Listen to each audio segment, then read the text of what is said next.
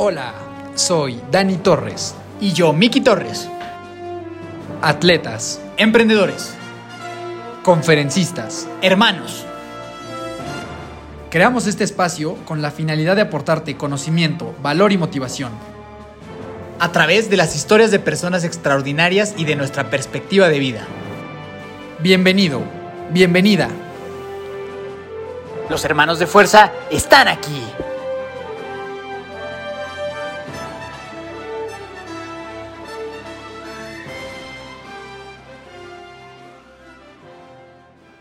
Mi querida familia de fuerza, ¿cómo están todos? ¿Cómo están todas? Daniel Torres, Dani Torres, muy feliz de saludarlos, saludarlas. Un lunes más con un episodio que es literalmente una locura. El invitado del día de hoy es de las personas más espectaculares y extraordinarias que yo he tenido el honor de conocer y te aseguro que mientras vas escuchando vas a escuchar anécdotas que verdaderamente no vas a creer humanamente posibles. Entonces, antes de presentar a esta increíble persona, a esta increíble figura que verdaderamente a nosotros nos dejó muy sorprendidos y, y la realidad es que a la mayoría de las personas que lo conocen los ha dejado igual sorprendidos porque es, es simplemente increíble las cosas que ha logrado conseguir. Miki, antes de presentarlo, por favor saluda a toda la banda. Mi amadísima, adorada familia de fuerza, aquí Miguel Torres, Miki Torres, muy emocionado de saludarlos en un lunes más. Episodio 99, a uno del maravilloso 100, esperen lo que se viene, pero antes, como dice mi hermano, literal tenemos a un superhéroe en el programa. Eso parece literal, tenemos a Tony Stark, Bruce Wayne, algo, una mezcla de los dos por ahí. Eh, no te lo quieres perder, está fantástico, me siento muy feliz y honrado de haber podido eh, tener esta gran conversación con, con, el invitado que tenemos el día de hoy, así que no te lo vas a querer perder. Y pues para no distraerte más, mi querido Dani, por favor, darnos entrada e introducción para que la familia de fuerza se devore este episodio. Efectivamente, en esta ocasión tuvimos el grandísimo honor de platicar con Luis Álvarez. Luis es un auténtico hombre de hierro que tiene una enorme lista de logros en su carrera deportiva ha completado 186 triatlones Ironman y es la única persona en el mundo que ha realizado todas las competencias Ironman que existen, así como lo escuchaste. Todas las competencias en el mundo que existen de Ironman, Luis las ha recorrido de manera exitosa. Es la única persona en el mundo que ha logrado esta hazaña. Por si fuera poco, ha escalado las siete montañas más altas del mundo, es guía de atletas invidentes y es un exitoso empresario mexicano.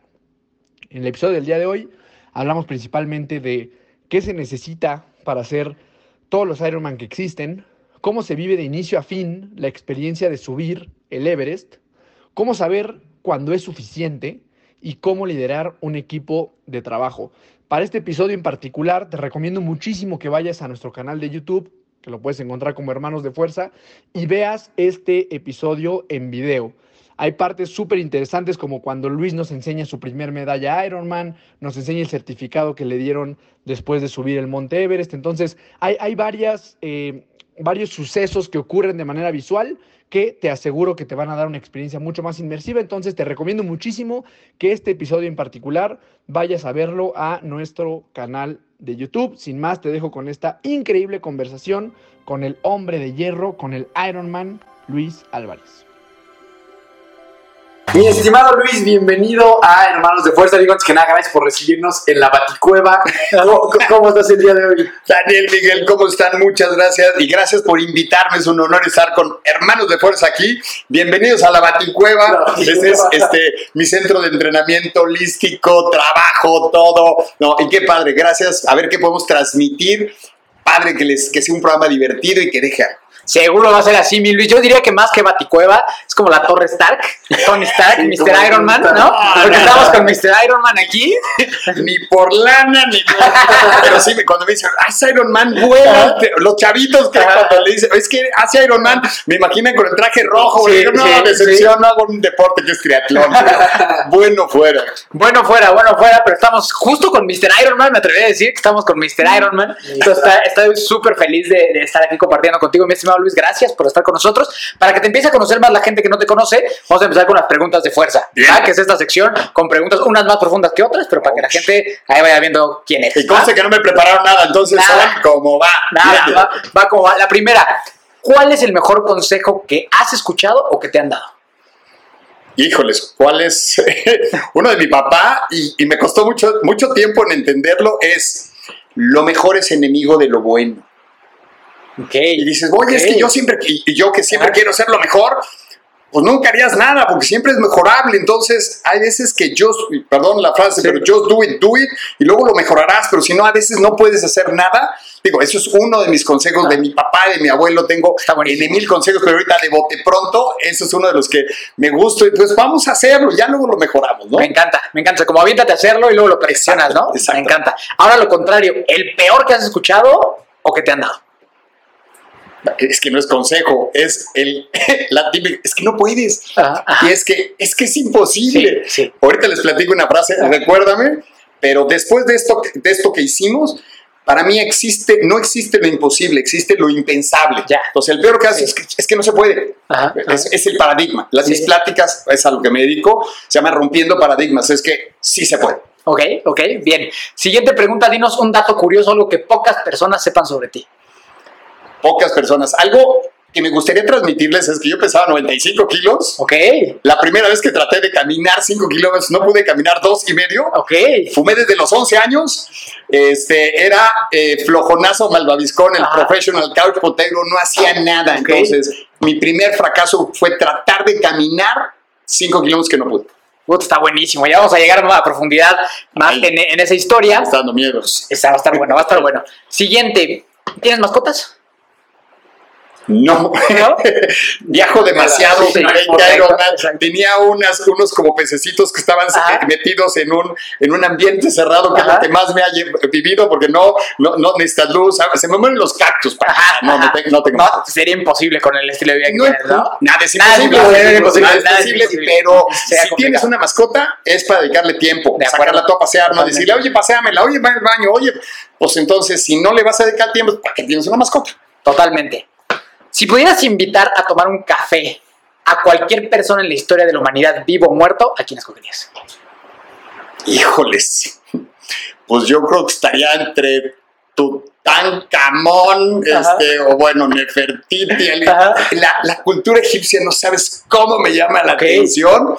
Y vamos a suponer que sí existen los extraterrestres, Ajá, que ajá. sí o alguno me encantaría platicar con, alguien con alguno de esos que, que, que, que supieron, que vivieron allá. Te vas a las líneas de NASCAR, ves algunas cosas que dices.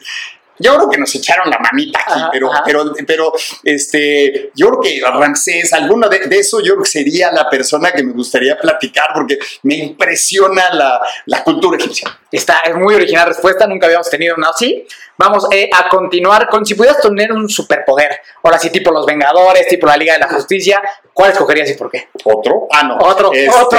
Híjoles, de chiquito quería el, el hombre de fuego porque se movía para todos lados, ajá. hacía, la, Antorcha humana. 20 mil- la Ajá. antorcha humana. Híjoles, este. Como superpoder. No, te iba a decir ver el futuro, pero Ah. no, yo creo que no, no, no es, no es No no una buena idea. No, yo creo que, híjoles, me gustaría te- como superpoder, me gustaría ser una gran persona. O sea, no te puedo decir, compararme con ninguna divinidad, Ah. ninguno. poder ayudar de alguna forma este, altruista que no sea por ser la divinidad, eso, eso me gustaría, me gustaría mucho poder hacer más. Y seguro yo creo que ya lo estás haciendo. Eh, Hago algunas cosas, pero, híjoles, nada comparado con lo que podemos hacer y con lo que me gustaría hacer. Vientos, vientos, me gusta la respuesta. Y por último, mi Luis, recomiéndanos una película, una serie y un libro.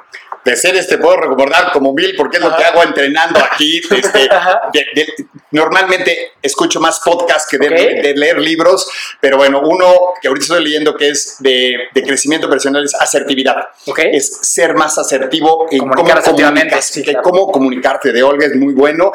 Te voy a meter otro gol. Hay un libro que escribió uno de la- una de las personas que, que guío, que se llama Confianza Ciega de Martín Kremenchuk, sumamente interesante Ok. y una película, híjoles, Back to the Future. Back to the. Future tiene la, la incongruencia, el paradigma de que con- te encuentras, se me hace muy interesante. Nah, Back to the Future es un clásico, Clásico. clásico, clásico, Bueno. imperdible del, de la cultura popular, del cine, no, buenísima, totalmente. Y el de ¿La serie cuál era? automotriz. ¿Cuál era la serie? La serie, ah, la serie, bueno, te dije muchas, Sí. eh, 24 horas o White Collar. También, 20 clásicos. Claro, y, y nada más antes, antes de que continuemos, pues hablar un poco de cuando, cuando empezamos este programa, yo platiqué sobre cuál era mi libro favorito, ¿no? Y uno de los libros que yo más he disfrutado en la vida es el de tu buen conocido Mike Riley, Finding My Voice, en donde te mencionan, ¿no? Entonces, para que la gente sepa que, que nos lleva escuchando mucho tiempo, en el libro que yo dije que era de mis favoritos, aparece aquí mi estimado Luis. El invitado así. Así que tú estás súper padre. Ese es un Gran dato- amigo Mike Riley. y ese es un dato bien curioso que aparece en ese libro. ¿no? Así que pues ahora sí, mi querido Dani, sí, Luis, arrancamos. Antes, antes de, de arrancar un poquito con tu historia, me interesa mucho saber cómo creciste, cómo fue tu adolescencia, pubertad, to- toda esta parte que de repente no se habla tanto. Mi querida familia de fuerza, aquí Miki Torres interrumpiendo este gran episodio para contarte sobre algo que me cambió la vida. Y eso es el deporte de fondo. Por muchos años de mi vida estuve seguro de que el deporte no era para mí. Fracasé en el fútbol, en el gimnasio y muchos otros deportes. Hasta que un día corrí un 5K y cambió mi vida para siempre. Cinco años después hice un Ironman. Más allá del tema físico, el deporte de resistencia me hizo una mejor versión de mí mismo, de forma integral, cuerpo, mente y alma. Y por eso te quiero invitar a que desafíes tus límites y lo que has creído sobre ti. Únete a nuestra familia de fuerza, donde junto con nuestros socios de Even te acompañamos y ayudamos a hacer tus sueños realidad. Envíanos un DM o visita la página even.mx diagonal hermanos para más información. Gracias a Even, Cadence Pro y Aéreo MX por hacer esto posible. Y pues nada, nos vemos en la meta. Pues ya que nos contaras un poquito qué hay detrás de las pulseras que traes en, el, en, la, en la mano derecha. San Judas Tadeo. San Judas Tadeo. Soy, me gusta ser una persona religiosa y espiritual. Eh, si nos metemos y hay alguna cosa que les pueda platicar, San Judas Tadeo, yo se me ha parecido, no es que se me haya parecido, me ha mostrado su mano y me ha, me ha liberado el camino muchas veces, es el patrono de las causas imposibles, de las causas difíciles, entonces este, lo traigo muy presente y, y- y- ha estado en montañas, en cosas que parecerían imposibles y wow, es la mano de Dios, yo me siento muy bendecido, muy bendecido y esa es, esa es la razón, San Judas Tadeo. ¿Y tienes alguna anécdota que nos podrías contar? Me imagino que tienes muchísimas. ¿no? muchísimas, Pero una que te acuerdes que digas, wow, aquí. No, no, yo, yo, creo que, yo creo que tengo dos. Una es, hace muchos años cuando empecé, que llevaba 20 Ironman, me lesioné la rodilla, me operaron tres veces, ya el, el doctor me dijo, no, ¿sabes qué? Ya no vas a correr. Luego me fue, fue con el mejor doctor ortopedista del mundo en Bale, me operó, me operó. Me dijo, está muy ma- manipulada tu rodilla, pues igual y no vuelves a correr en toda tu vida. Llevaba dos años haciendo Ironman caminando, porque no podía correr. ok. O sea, de operación a operación, este, ¿Y te caminabas los 42 kilómetros? Sí, claro, o sea, no podía, no podía correr. Entonces, ya llegué de la operación, hasta dos semanas, y, y- estaban eh, este, en la iglesia, habían traído a San Judas Tadeo. Yo no lo conocía, me dijeron que, pero con toda, el- con toda la, la fe ferviente, oye, la que le platiqué es que quiero volver a correr. Y a la semana estaba corriendo y nunca más he vuelto a tener dolor. Que, Claro, es un muy buen cirujano, pero Ajá. será la casualidad. Yo digo que las brujas no, vue- no, no vuelan, no, la- pero de que vuelan, vuelan. No Sí, existen, pero de sí, que de que vuelan, vuelan, vuelan. sí, sí. Entonces, esa, y yo creo que la, la otra que estuvo así muy interesante fue a subir el monte, el monte Elbrus. Normalmente hago el Ironman y la montaña más alta del mundo en la misma semana y la montaña en una tercera parte del tiempo. O sea, me la trato de complicar. Entonces estábamos en, íbamos al monte, al, al Elbrus a subir por la, por la normal que llegas a Georgia, subes un lift, otro lift, otro lift, un top cut y luego te dejas 5000 a 5000 metros y luego ya nomás subes como 600 metros. Ajá, ajá. Casi, casi nada. Y dije, ya lo había planeado y luego el Ironman más duro del mundo que era Waves Ajá. hubo una, hubo una matanza en Georgia, entonces se cerraron el lugar, dije, lo quiero hacer, lo tengo que hacer, me dijeron, no se puede. Entonces cambié todo, nos fuimos por el otro lado de la montaña, pero por aquí son siete días y por aquí son 15 y cargar todo y muy complicado. Llegué la última semana que todavía estaba abierta la temporada. Llego, bueno, fue, fue toda, voy a hacer la historia muy corta. Eh, llegamos, y lle- llego a esta parte de, de Rusia, me dicen, le digo al, al guía, oye, ¿y, y cómo está el clima? No good, no good, es todo lo que sabía decir. Y la montaña, pues no se veía. Fueron, no sé, 12 horas de, de- en una 4x4, llegamos a la falda de la montaña. Oye, ¿cómo está el clima? No good, no good, no se veía la montaña. Entonces, pues mañana este, yo todavía llegué de traje, dejé todas las cosas en la tienda de campaña y en vez de 10 días tenía dos. o O sea, tenías que subir en dos. ya le como quieras, ¿no? Entonces, eh, salimos al otro día en la mañana, no se veía la montaña, subimos hasta el, el campamento, pero ahí se había que subir todo, 30, 35, 40 kilos al lomo, llegamos al refugio, te duermes, eh, ahí la el día es muy largo, es una montaña muy larga, entonces en vez de salir a las 1, 2, 3 de la mañana, sales a las 11 de la noche. Ok. Entonces nos levantábamos a las 9 de la noche y a ver si estaba el clima. El forecast era en un mes ya no se abre. Es- había gente, de- llevaban más de 20 días esperando, no había habido un solo día bueno. Y cuando por el otro lado suben 5 mil personas, 10 mil personas, por aquí habían subido 40. Ok. Nada, muy, ma- muy mala temporada. Eh, y a las 11 nos despiertan, vemos el sol, vemos la, la montaña, totalmente, bueno, no había visto la montaña, para nada. Y el forecast, de nada. Ajá. Pues nos volvimos a dormir, nos levantamos el otro día en la mañana, fue totalmente despejado. Día perfecto. Con todo, día, a ver, dije totalmente despejado. Había vientos de 50, 60, Ah, ok. 70, 80 kilómetros por hora. Me dijeron, prácticamente es imposible salir así, pero por lo menos se ve la montaña. ve. Entonces vamos a esperarnos hasta las 11 de la noche. Nos dormimos, nos levantamos, totalmente despejado. Los vientos seguían. No, los vientos Ahí tuve una, una, una quemadura, un frostbite, se me cayó parte del cachete, etcétera. Salimos los 15 que estábamos allá y estaba tan fuerte el aire, hay, dos jorobas. Entonces Ajá. llegaron a la primera joroba la mayoría y a la segunda joroba, la cima, llegamos solo dos. O sea, pero fueron casi 24 horas de ir y venir. O sea, fue Muy estuvo bien. durísima la, durísima la bajada. Y llegamos y todavía tenemos que empacar todo y bajar porque no tenemos que ir. O sea, eran los dos días que tenía. Se Y sí, acabó. se dio. Y para Ironman.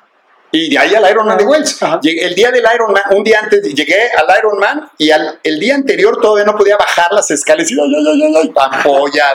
Y aparte no me había llevado bici, porque cuando llevas, este, llevas equipo de triatlón y equipo de, de Ironman, por el sobrepeso te cobran un dineral, Ajá. entonces prefiero llevar el equipo que te salva la vida al equipo de bicicleta. Claro. Un cuate me prestó una bicicleta que no me la prestó, con 10 años antes no tenía aerobarra, Sí. tenía las llantas malas, llegué un día anterior, me llegó la bici, bueno, fue, acabamos en la ¿Y se montaña. acabó el Ironman? Se, se- se dieron las dos cosas. Pero que te hayan abierto el, el sol, que, que haya sido un día, una- no te la pone fácil, pero era prácticamente imposible que se dieran las, las condiciones para poder subir. Y como esas, o sea, esas pequeñas casualidades que dices, híjoles, hay- aquí hay algo. Es por algo más. Yo ¿no? creo que sí. Me gusta. Sí, esto Sí, lo, que plati- te lo toca. platicamos justo el martes, ¿no? O sea, platicamos de este tema que yo creo que para las cosas que has hecho difícilmente se dan cuando solo está en tus manos. O sea, Sí. forzosamente requieres de la ayuda de, de- de algo, algo más grande. He tenido mucha ayuda, muy bendecido. Sí, Muy o sea, esto, esto, esto de aquí atrás es, es muy difícil sin una ayuda. de- y creo que a veces nos los adjudicamos a nosotros los propios logros y ahí el ego puede jugar. Existen las diosidencias. Si en Sí. 10 a veces algo se te cruza, en 185 Sí, que no sí, se le haya cruzado prácticamente claro. nada. Exactamente. Cabrón. Sí, sí. Oye, Totalmente y ahora sí, cuéntanos un poquito, me interesa muchísimo saber cómo eras de chavito. O sea, cuando eras un niño, esta energía que hoy transmites y demás, siempre la tuviste, siempre andabas corre y corre, eras más tranquilo, siempre te gustó el deporte. Cuéntanos un poquito de tu infancia. Pues yo creo que, yo creo que nunca, me, nunca he tocado el tema de mi infancia. Yo creo que es la primera vez que voy a hablar del tema de mi infancia. Eh, soy una, bueno, de, de- nunca fui buen estudiante. Fui disléxico, dislálico y tal vez DDA, que antes Ajá. no se diagnosticaba, Sí, simplemente era, ah, pues este cuate no pone atención. para la escuela ya, ¿no? Sí. Exactamente, y lo que hacían era, era drogarme. O sea, entonces Ajá. me mantenía en la escuela como, Ajá. usaba lentes, era así como que mm, deporte, bueno, ni en defensa propia, nada, hice nada. Y era como que muy tranquilito porque me, me- me mantenían tranquilo, pero muy hiperactivo en que era muy, este, yo so- soy ingeniero, pero no ingeniero no solo de estudiar, sino que me gustaba desarmar, andar, era muy inquieto, me gustaban las aventuras, de todas maneras me andaba metiendo en alcantarillas, o sea, siempre fue, fue, fue aventurero en ese sentido de cosas, en ese sentido. A los, eh, se divorcian mis papás a los 12, 13 años y yo me voy con mi papá, eh, le tenía mucho, mucho, mucho apego a mi papá, me separé de ahí y a los 15 años, mi, a los 14, mi papá se vuelve a casar y yo no me llevo con la esposa de mi papá, entonces está el, el sí, el no, me peleó con ella y casi, casi se me ocurrió decirle o ella o yo y adivinen quién se fue. Pequeño Luis. Corren de mi casa a los 15 años y sin conocer a nadie me voy a Monterrey y dije, bueno, A Monterrey. si me voy solo, o sea, si voy a Estabas aquí en Ciudad de México. yo vi, mi familia es de Ciudad de México, me dije, híjoles, po- como que quiero buscar algo que me saque mi zona de confort para hacer algo. ¿Cuál es la mejor escuela de, de, de México? El TEC de Monterrey, sin conocer a nadie, me mandaron al internado.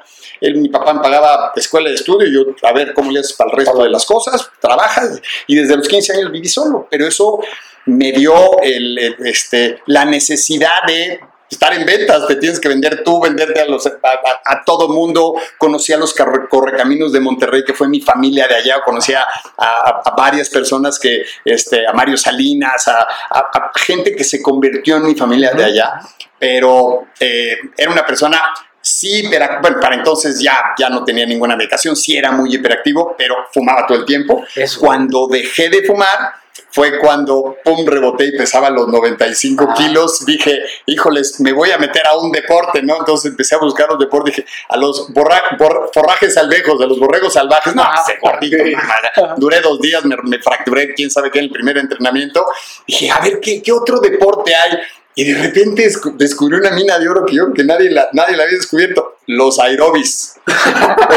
no se van a acordar, pero en 1980 y tantos llego al, al, al gimnasio, al, al gimnasio de, de, de, Monterrey y había los, en los aerobis 400 mujeres, así como todas, y sí. exacto, y dos hombres, y uno creo que no está si era hombre o no, pero bueno, yo dije, no, pues, oye, de aquí soy.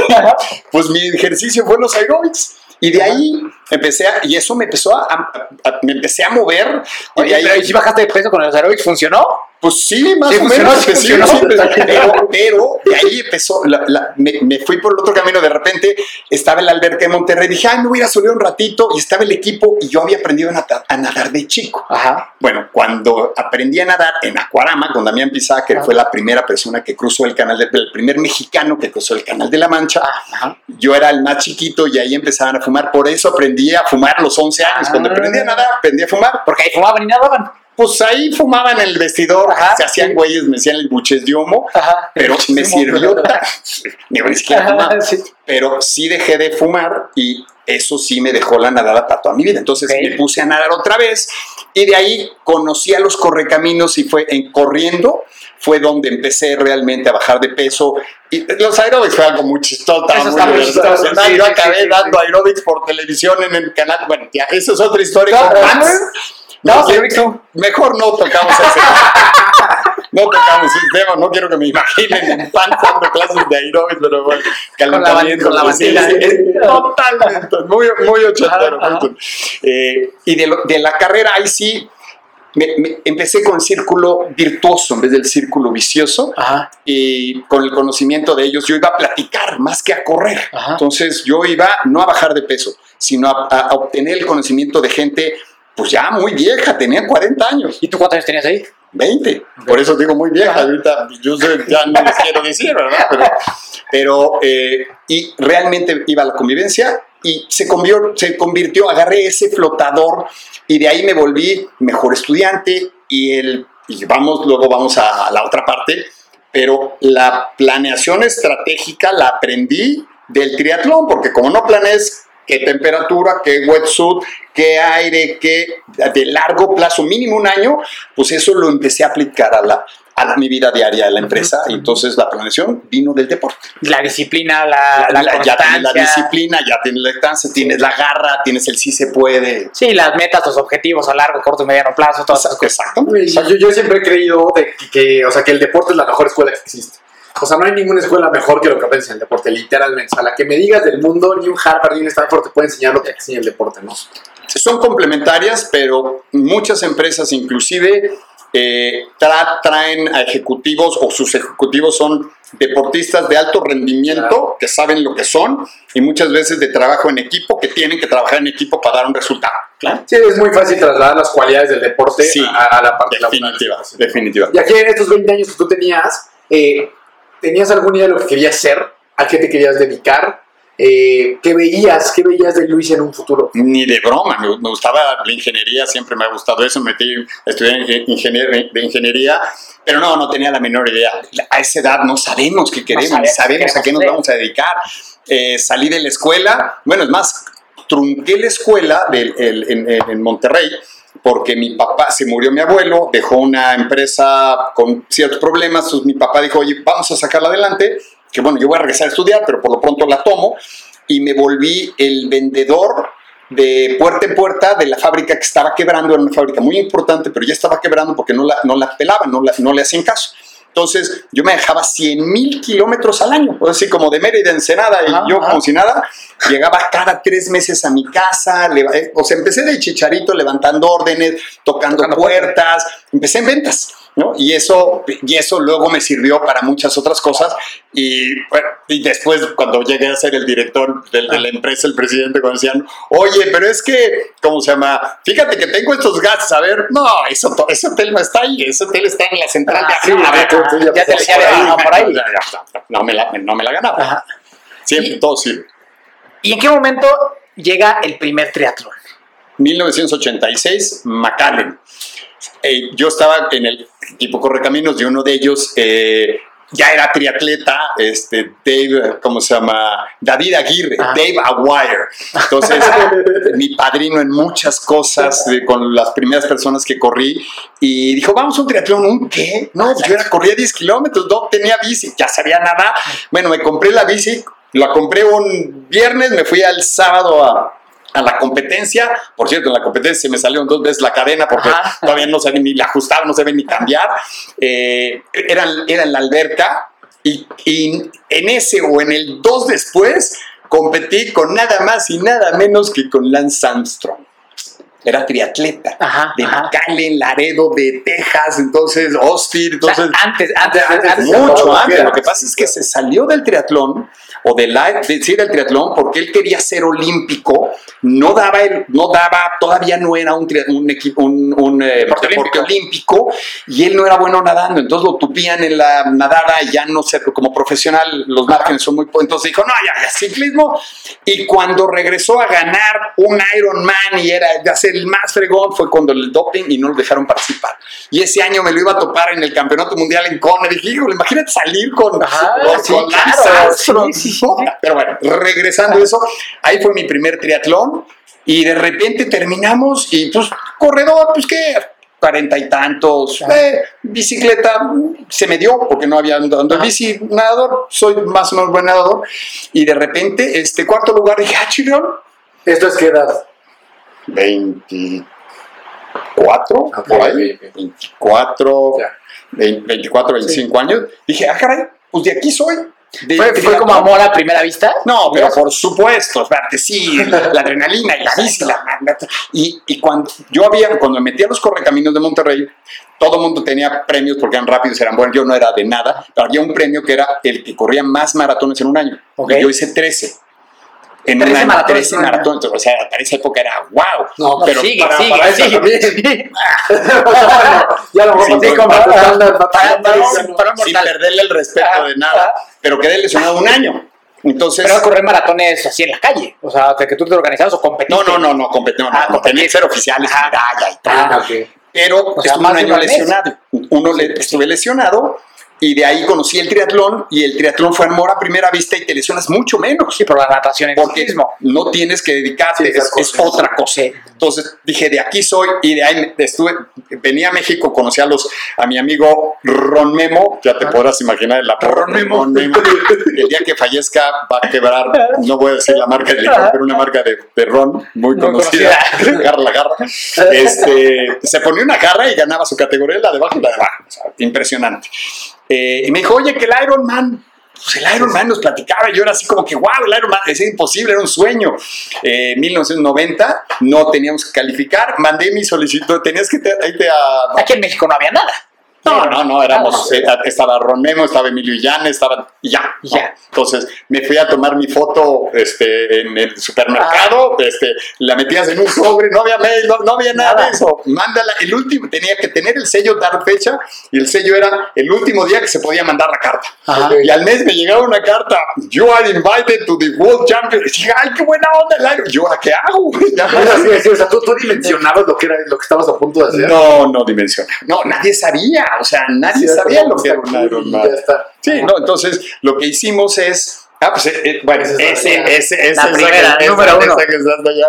Fuimos al Ironman y cuando todos mis amigos me ganaban el Olímpico, en la primera Ironman hice 10.58. un tiempo bastante, Bastante bueno, bueno. para ser un Ironman y sin saber entrenar, o sea, no había metodología. Eso lo con el en el entrenamiento, ¿qué hacías? No seguías ¿Te corriendo nadabas, con Oye, vámonos a correr, a andar 200 kilómetros en bici, vámonos, yo, ¿qué, qué? Pues ahora vamos, sí, y ahora. Y hoy nada, y mañana corro. y- Sí, sí, no había, no había, ¿no? Este, pero eso te demuestra que sí se puede, hasta con, como, con Claro. silvestre, que sí se puede. Claro. Y terminando ese Ironman dije, esto es lo mío. O sea, de aquí soy, voy a hacer todos los Ironman del mundo. Eran siete. Eran siete. ¿Y te acuerdas cuáles eran? Sí, sí. Nueva, es- Hawái, Nueva Zelanda, Japón, tal vez era, no, Estados Unidos no era.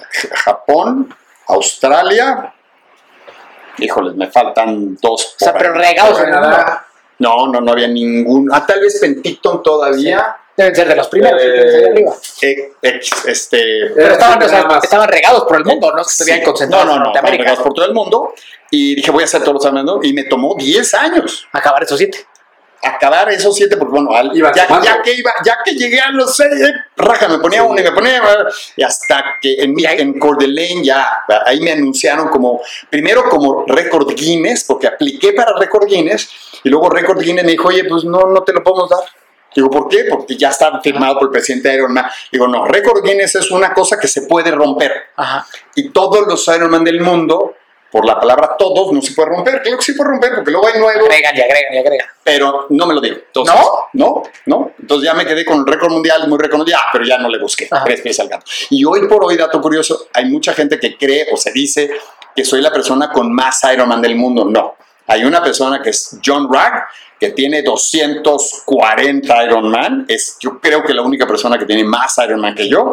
Y yo soy la, persona, la única persona que ha hecho todos, Todos los Ironman que han existido hasta los que han desaparecido. Por lo menos 20 de estos Ya no ya no existen y ya nadie los va a poder volver a hacer, pero no es un récord Guinness. Sí, el mismo Los Cabos, ¿no? Lo acaban de quitar hace poco. Exactamente. El- como el completo de tres medio, bla, bla, bla, bla. bla. Oye, pero entonces esto se te ocurrió, o sea, casi casi en cuanto cruzaste la meta, Sí. Llegó el sueño. tú dijiste, voy a hacer todos los de esta, esta madre la voy a hacer todas. Le dijiste amor a primera vista. Me enamoré. Y, dije, y eso se, eso se convirtió en mi vida. O sea, se convirtió en gran parte de mi vida. ¿Y qué crees que fue lo que te enamoró? ¿La experiencia? ¿La marca? Porque la marca tiene un encanto muy especial. ¿O qué crees que haya sido? No, yo creo que el que, el que hace una. Tú has hecho una. Sí. tú ya lo has hecho. Yo creo que cruzar la meta, el. puta, puede- puedo, puedo hacer algo que para mí parecería imposible. Y ese romper paradigmas lo transmití a todo el resto de mi vida. Me enamoré de que se puede hacer algo que no tenía sin- la menor intención, puedes la menor idea que se podía hacer, que no estaba tan difícil que se podía hacer y como eso hay muchas cosas en la vida. Y dije, de ahí me volví al promotor número uno del Ironman. Hicimos Ironman y formé el equipo más grande del mundo de, de mexicanos. Íbamos 400 mexicanos como un solo equipo y nos daban tenis y ropa y promovía mucho el, el deporte. Entonces Sí. se, movió, se volvió mi pasión. Sí, literal, el amor a primera vista. Sí, El, el- el- amor a primera Sí. vista. Y aparte que tu primera experiencia, pues porque no lo mencionamos, ese fue en Hawái. Fue Kona. Por suerte, muy bendecido, ¿No? fue Hawái. ¿Que era, ¿Es la misma ruta de hoy o te tocó la otra ruta? No, me tocó otra ruta, pero no, la diferencia es muy poco. O sea, era muy similar. Y- pero también, me- eh, también tengo el, el original de 1978, pero no el 78. Ajá. John Collins, si quieren luego Sí. platicamos cómo Sí. fue el Iron Man, El, cómo salió. el original, ¿no? Con Exactamente. poquitas personas, sí. Con 15, pe- bueno, cómo salió, quién, fue- un reto. Salió en Honolulu y este, John Collins y Bob Abbott volvieron a organizar ese, ese Ironman que era el Ah. Ironman Revisited, tal cual. En, en el Whitewater, el. Waikiki, es el- el- la vuelta abajo y el, el maratón, de maratón. Honolulu. Es una Ah, maravilla. y también te lo aventaste. También lo aventé, solo 15 personas, exactamente. Y, y John Collins y el comandante Collins nos hizo el trofeo, a cada quien nos dio la medalla del Iron Man, entonces sí se cuenta como era, ¿no? Oye, Luis, pero luego, me imagino ya pasó todo lo historia, pero llegaste a México y empezaste a hablar a la gente, oye, es que hay algo que se llama Iron Man, que está increíble. ¿Cómo empezaste a jalar a la gente para que se quisiera meter a estas locuras? No, no, ni siquiera. ¿Cómo fue? Bueno, ya empezó, no fue así. Eh, Carlos Peña, un gran amigo mío, de repente dice, vamos a ser comunidad, ¿no? Porque los mexicanos somos el, cangrejo, uno aquí, uno acá. Pues ya empezaron los mails. Ah, mails. Ah. No sé qué año, pero no, lo de, de- de Oceanside, de no, 1900, no, no, los 2000. Bueno, no, no. Eh, por ahí del 2000. Eh, entonces hicimos una comunidad de correo y dice, a ver, ¿quién? Vamos a organizar en vez de que vaya uno aquí. Uno. Yo había muchos, además que era yo solo. el único mexicano y era la bandera. ¿no? Entonces queríamos ser comunidad y juntamos, no sé, 20 personas, nos mandamos el uniforme del color de, de México y esos 20, pues por lo menos mexicanos somos mueganitos con la familia, entonces cada quien llevaba cuatro, Sí, cuatro, cuatro, cuatro, cuatro, cuatro sí. personas y somos bien escandalosos, entonces creíamos, en vez de sí, 20, sí, creíamos que eran 300, o sea, éramos escándalos, banderas y pinches y flautas, y la mesa y la bandera, y, y, y de ahí salió y les llamó mucho la atención y de ahí hicimos una comunidad. Entonces el siguiente, oye, vamos acá, vamos allá. Y en el transcurso de 15 años se hizo el, el- el- el- el grupo, el contingente más importante, eh, inclusive en el periódico de Austria es México conquista Austria. Ajá. Y éramos cuatro, uno de cada cuatro participantes era mexicano con uniforme. No, no, impresionante, impresionante. Sí, conquistaron ¿qué- Austria, literal. conquistamos y conquistamos los corazones. En Canadá éramos el grupo de los 100, lleva- nos llevaban mariachis. Ah, pues en Austria fue la embajadora de México en Austria, llevamos mariachis, tequila. Imagínate que les dices a los 100, oye, pero cada quien lleva una botella de tequila. No, hombre, el pachangón que se armaba, todo el mundo que donde estaban los mexicanos, ahí iban a estar, pero llevamos la cultura mexicana. Claro. Entonces, sombreros, todos uniformados, o sea, eran la contingentes, por ejemplo, iba un país y pues todos iban vestidos normales. Eran los mexicanos y nos uniformábamos, nos daban los pants, nos llegaron a banderar, sin ser una federación, Ajá, ajá. llevar la bandera de México y uniforme, representamos a México. Muy orgulloso. Muy Y padre. esto es que ya 30 años, más o menos, ¿cuántos años tienes aquí? Entonces, eh, O sea, ya en, en esta zapato ya hace Sí, primero esto, esto, veintitantos. eh, sí, mi primera fue, eh, fue hace, trein- mi primer triatlón hace 36, mi primera Ironman hace 31, este fue hace 20, sí, ya tenía lo- 40, ya tenía 40. Ok, en Y ahí, 40. ¿cómo, ¿cómo empezaste a trasladar justo lo que decíamos? ¿no? O sea, este aprendizaje que te da este deporte a nivel profesional en la empresa, ¿qué estabas haciendo ya en estos momentos? O sea, ¿cómo, cómo iba, eh, cómo iba- ibas equilibrando esta, esta vida de deportista y, eh, chamba? Puta, Esa no me híjole, me va a doler lo que voy a decir muchas cosas, pero a ver, primero, a mí en esa época nos daba pena decir que hacíamos deporte. Así te pararas a las 5 de la mañana, hicieras tu deporte estuvieras a las 8 de la mañana, si tu jefe sabía que hiciste dos horas de ejercicio, te decía, oye, ¿por qué no llegaste dos horas antes, güey? Entonces, único era la chamba. Oye, a ver, pues, si le estás quitando el tiempo. No, no, espérame, le estoy quitando tiempo a mi sueño, a mi comida o algo. Pero a mí me daba pena decir que yo entrenaba y que yo hacía un entonces era vetado. En la empresa nadie sabía que trabajaba yo. Y en, la, y en, el, de- en el deporte con la intensidad tampoco creen que trabajaba yo, pero Ajá, todavía ajá. creen que no trabajo. Bueno, ya, ya no trabajo. sí, sí, sí, sí, sí. Pero bueno, este, soy muy apasionado, le dedico mucho y realmente mi prioridad durante toda la vida hasta que me jubilé fue el trabajo, la, la familia, pero el trabajo, o sea, siempre fue secundario, sec- secundaria la parte del Ironman. Me, me he llegado a levantar a las 4 de la mañana a trabajar con mis, con mis socios, este, hacer todas las llamadas para, eh, o, o inclusive llegué a entrenar en la bicicleta, trabajar las cuatro primeras horas, porque teníamos con, este, eh, con, con Austria videollamadas o, o- o trabajar desde el, desde el deporte para poder sacar y después ya llegar a la oficina, trabajar en la oficina, luego al mediodía tenía, llegué a tener un pequeño gimnasio en la casa a- abajo, llegar ahí o irte al gimnasio, regresar, luego volver a trabajar y luego en la tarde Canadá, llegué a ser bueno. presidente de Canacintra, de INA, de SAE, de COMSE, sección Austria, de todas las asociaciones automotrices. Bueno, ahorita les voy a platicar un poquito de la automotriz, pero eh, me tocaron, por ejemplo, los error, el error de diciembre, me llegó a tocar hacer coinversiones y quebrar tres empresas. Eh, siempre, siempre el deporte, como me mantuvo el, el sí se puede a pesar de cualquier contingencia se puede. Y eso, eso lo aprendí y lo, tra- y, lo transmití a la empresa. Eh, trabajaba primero con mi papá, después mi papá ya se fue. Separamos la empresa porque yo quería llevarla por un camino y mi papá quería llevarla por otra. Yo quería hacer una conversión para ser la, la, empresa número uno del mundo. Llegamos a ser la empresa número uno en fabricación de tanques de combustible a nivel mundial. Eh, eh, nuestros principales clientes, número uno Mercedes-Benz, número dos BMW. eh, teníamos muchos, muchas empresas automotrices. hacíamos, híjoles, cuando, cuando en una época mala, ¿se acuerdan? Después del error de diciembre, bueno, esto fue en el, eh, después del error de diciembre, se dejaron de fabricar inclusive coches y camiones en, en México, seis meses donde llegamos a producir 24 tanques al mes, cuando hoy por hoy esa fábrica produce 4.000 tanques diarios. O sea, eran 36 personas, cuando teníamos 1.200 personas, pero el, el- el deporte siempre te dio la garra de, decir, sí se puede, nunca me dijeron, no, no se puede. Me bajaba la planta, hacía las cosas, siempre fui muy duro, muy duro en, en- en todo lo que hacía. Entonces al final tú, pero sí te separaste de tu papá, o sea, llegó un momento en el que Sí, sí, la sí, derecha, la hace, hace y- muchísimos años, hace 20 años ya separamos todas las cosas y yo seguí por mi camino porque yo tenía muy claro que quería hacer y, y hice varias coinversiones, quebramos coinversiones, y sí, hicimos muchas cosas hasta la última que fue en 1900, en el, perdón, en el 2000. 2008 hicimos la, única, la última coinversión y de ahí ya se quedó la empresa con, con los austriacos y te compran, vende. Entonces, ya. Oye, yo regresando un poco a, a Iron Man, ¿cuál, me imagino que estuviste, cuál fue el primer Iron Man que se hizo aquí en México? A ver, el primer Iron no oficial que se hizo en México se llamaba Madman, que era que lo hicieron el mismo, el mismo año que el Iron Man de Kona. Yo moría de ganas de hacerlo, pero pues, había calificado para Kona, entonces dije, pues, pues ni modo. Desgraciadamente escogieron esa fecha, ni Ajá. modo. El primer Iron Man que se hizo en México fue Cozumel, Ajá. el cual mm, llevan 15 ediciones, 14, Sí, por 15, ahí. 16. Llevo 16 ediciones del Todas de Cozumel. Claro, pues es mi país.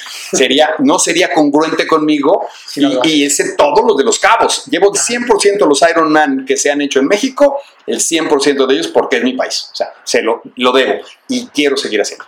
Está, está increíble que, que haya sido así. Compartí contigo el Iron Man pasado en mi primero y tu siento qué. Cozumel, ya me acuerdo. 160 y feria, ¿no? 160 y tantos. Pero y 170. justo, y justo ahí yo me acuerdo de haberte visto con una persona invidente. ¿Nos puedes compartir un poco de esas experiencias, por favor? Te platico de dónde viene. ¿De dónde viene? ¿De dónde viene? Porque para ahí vamos, porque para ahí vamos, exactamente. Porque eso quiero, quiero sacarlo, qué es y de dónde viene. Eh, ya que lleva 100 Ironman, ya mucho, el número es, es un número, 100 o 200 o 25 es lo mismo. Eh, dije, ¿qué otro reto que me llame la atención? Mi pasión también es la montaña.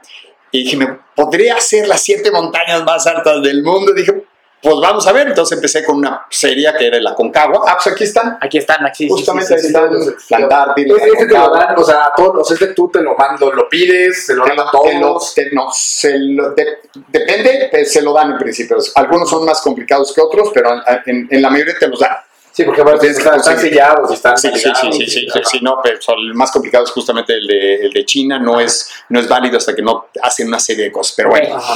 Entonces dije, oye, pues, Vamos a la montaña. Entonces me fui a la Concagua, eh, tenía, mucho, mu- tenía la intención de hacerlo durante varios años, pero no se podía por chamba, chamba, chamba, chamba, y en una, justamente cuando cerré la conversión se atrasó, no me podía ir y, y el tiempo de normalmente vas de 16, 18, 20 días para por, por qué Eh, y yo solo tenía nueve, me fui y dije, pues lo hago nueve.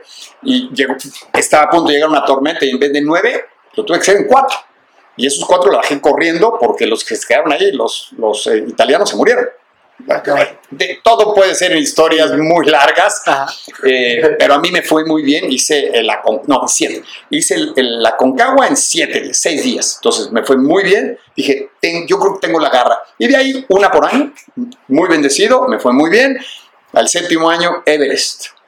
Y Era la última. Era la última. Sí, dejé la. Sí, La- sí, dejaste sí, el papel más cañón, yo, yo te cuento que estaba platicando con mi hermano después que nos vimos el martes, que yo le decía, decía, güey, se me hace, se me hace muy simpático, o sea, que estábamos hablando del Everest en ese momento, se me hacía chistoso que estuviéramos normalizando una conversación del Everest, ¿sabes? Y como, ah, sí, el Everest, cuando subiste ese día, ¿sabes? sí, sí. Es como que, güey, el Everest, ¿sabes? Entonces, a ver, cuéntanos, ¿qué, qué No, ya hemos estado aquí, Piri, Vane, yo, o sea, Ah, cuatro o cinco sí, personas. Hemos estado aquí cinco personas que del hoy sí, el Everest, oye, voy. Sí, sí, sí. No, no es nada normal, pero bueno. Nada. Exacto, no es nada bueno, normal, ni, exacto. ni- ni un Iron Man solo es normal. Ver, te, te voy a decir, te voy a decir la frase, todos somos normales. Yo digo una frase cuando digo, oye, es que qué grueso y, y- y eres un fregón o eres extraordinario, ¿no? Somos personas ordinarias haciendo cosas extraordinarias, pero somos personas Sí, ordinarias. entonces, sí es extraordinario, pero cualquiera puede. Exacto. Ajá. Bien, dicho eso, entonces se, eh, se juntó el equipo. Lo voy a hacer muy, muy corto porque aquí hay muchísima carnita que, que cortar, que, dale, hacer. dale. Nos fuimos, este, el equipo mexicano, íbamos a ser la- los primeros mexicanos que íbamos como delegación al Everest, hacerlo por la cara norte, o sea, no por, no por, este, por China, que es más agreste, no hay rescates, es un poquito más, más es diferente. Eh, no te puedo decir que es más fácil, más difícil. Yo me habían operado, tuve varios, varias cirugías anteriores, me operaron de la columna, entonces estaba tocado llego al campamento base, para mí mi sueño, y hay San Juditas ahí sí me fallaste. el 15 de mayo, porque es la temporada de subir el Everest, justamente Viri hizo su, su. Guinness, subió el 15 de mayo, Ajá, ajá. que es la temporada, entonces dije el 15 de mayo, el 15 de mayo, y el 15 de mayo, rájale, me dio un episodio que no podía ni pararme de la tienda de campaña para allá al, al- al- a la cabaña comedor, o sea, me iba a gatas, y venía. Eso fue eh, justamente en, en la semana de cumpleaños y también tampoco fue la semana, entonces por algo fue. Entonces yo ya había perdido la esperanza de ir, yo, yo era el más débil, yo creo que de lo- del, del- del- del grupo. Dije, no, pues ya no fue, no fue, no fue. Y de repente se abre la ventana para el 22 de, de mayo y empiezo a subir, subir, subir. No había podido llegar apenas a C1, ni siquiera a C2, ni siquiera a C3, no había podido hacer las, las repeticiones, comimos mal, el- los guías, o sea, un desastre de expedición. La tienda de campaña estaba rota, o sea, una, una expedición con, con varios problemas. Pero bueno, yo iba, me sentí bien ahí cuando, cuando, y ahora sí, al ataque, C1 bien, C2 bien, C3 de maravilla. Dije, ay, güey, inclusive en C3, en la zona de la muerte, montamos de tienda de campaña. Yo me, yo me, yo me acosté en una, en una roca que es una saliente, a- sin oxígeno, a tomar el sol, a oír música clásica. Dije, wow. Ya después me puse el oxígeno, lo que tú quieras, pero ese sí fue como que el pico de, de- de- de máximo de éxtasis de ese viaje y de empezar lo difícil. O sea, ahí sí agarra. Cuéntanos un poquito, ¿cómo, cómo se ve un, un campamento del Everest? ¿Cómo, cómo, o sea, para que la gente pueda visualizar un poquito en la imaginación cómo luce. Híjole, es que, si quieres, en- bueno, lo vamos a describir aquí, pero te puedo pasar imágenes.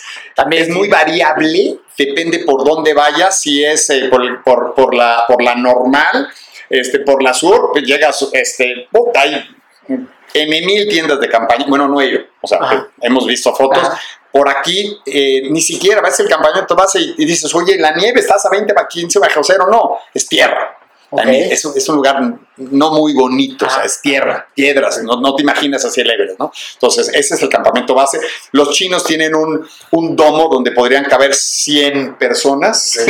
aire acondicionado y alcohol y lo que, o sea, no, no, tienen todo, eh, comida, todo. O sea, tipo Es- resort. un- es un resort y puedes ir con 125, 140 mil dólares, puedes ir hasta C2 como resort, ¿eh? O sea, Ah, ok, eh, ok. eh, se puede. Problema ya- Base, base avanzado, Ajá. C1 como resort, bañito y toda la cosa. Botana y tu Ajá. M&M. Sí, eso está. Ah, consentido.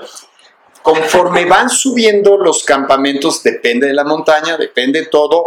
Hay lugares donde ya no hay espacio para poner tiendas de campaña. Entonces, C1 tienes, es, una, es, es, es solo una lengüeta de nieve donde caben 20 tiendas de campaña. Si no hubiera tiempo, ya no hay lugar para tiendas de campaña. Y en C3, no, C2, inclusive están, tienes que poner piedras para que la mitad de la campaña, de la tienda de campaña quede volada y no hay donde poner, una, no, no hay una parte plana. Ya. Pues tú llegas a poner una tienda de campaña, pues buscas dos metros por dos metros, estiras Sí. tienda de campaña y la pones. No, aquí tienes que poner piedras para nivelar la tienda de campaña. Y, y ya, y ya de ahí ya no hay un lugar donde puedas poner una tienda de campaña. Hay parte de tiendas donde tienes que estar inclinado y todos duermen como mueganitos pegándose. Exactamente. Entonces, no hay, un, no hay una fotografía de un campamento de montaña, ¿sabes? Pueden variar muchísimo. Ya, Entonces, ya.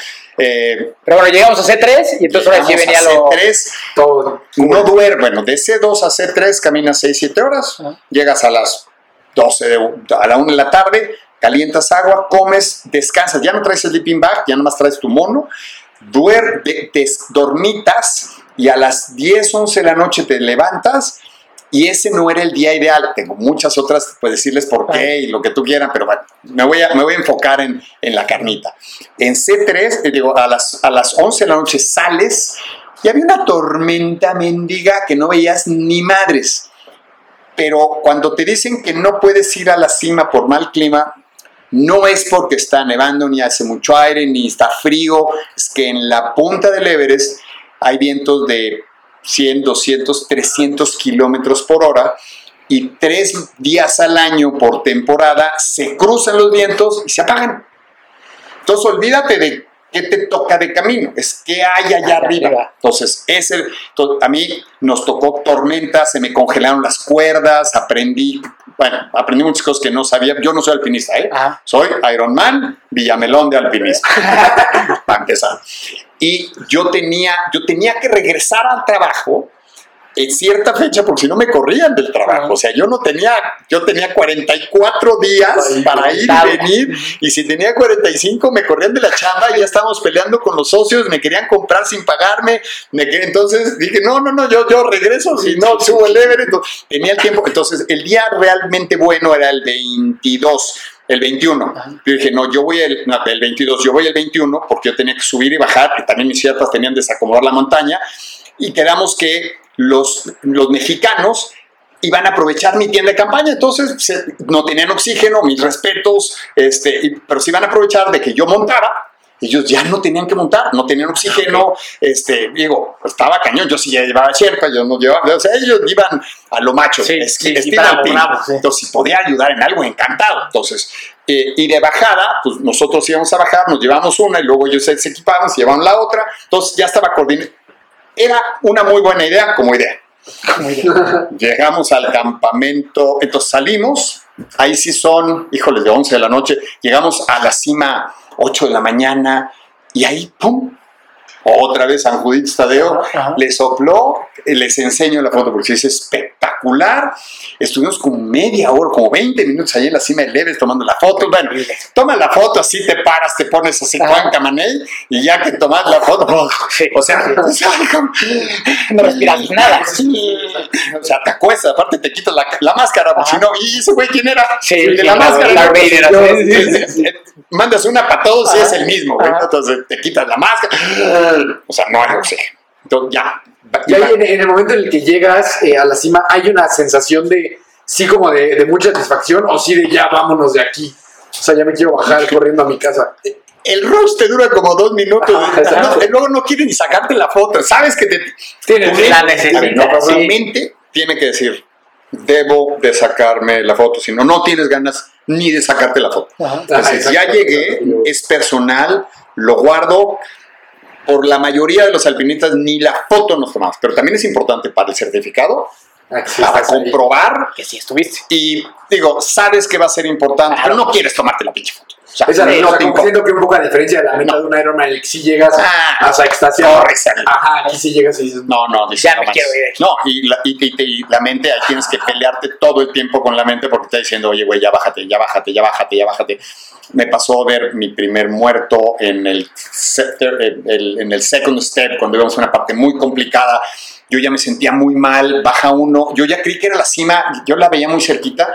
Y le pregunto a un inglés que iba bajando, le digo, oye, ¿la cima ya es allá? Dice, no, me te faltan como siete horas. no.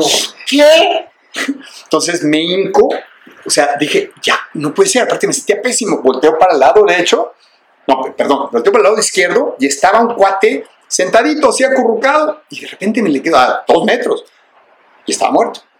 Entonces dije, ay, como que lo respetas, te, te cruza la mente como que si le saco, no, ya, quítate, quítate la idea, o sea, lo respetas, volteas para atrás por donde venía subiendo yo estaba un segundo muerto, justamente donde subimos, así agarrado de- de congelado, tratando como de subir. Y le dije a mi Sherpa, le digo, oye, este no es un buen lugar, vámonos, cabrón. Bueno, mi Sherpa no hablaba inglés, ni español, ni nada. Esa fue una de las broncas. Ajá. Si me estoy defendiendo mucho, No, no, no, no, no, no, este, agarra, me, me- aparte dice, tía, ya dije, yo ya no voy, un, ya siete horas, no, ya no puedo. Se asoma a mi tanque, me dice, ya no traes oxígeno, me cambia el tanque de oxígeno y dice, vámonos ya. Nos fuimos y era la única parte donde puedes descansar, la última parte plana. O sea, seguimos subiendo, eh, llegamos a la, a la cima y yo, o sea, yo... ¿Sí faltaban siete horas? Sí, claro. No, es que hay, acuérdate que 100 metros Sí. los caminas, eh, no, perdón, 30 metros en una hora. Sí. 30 metros.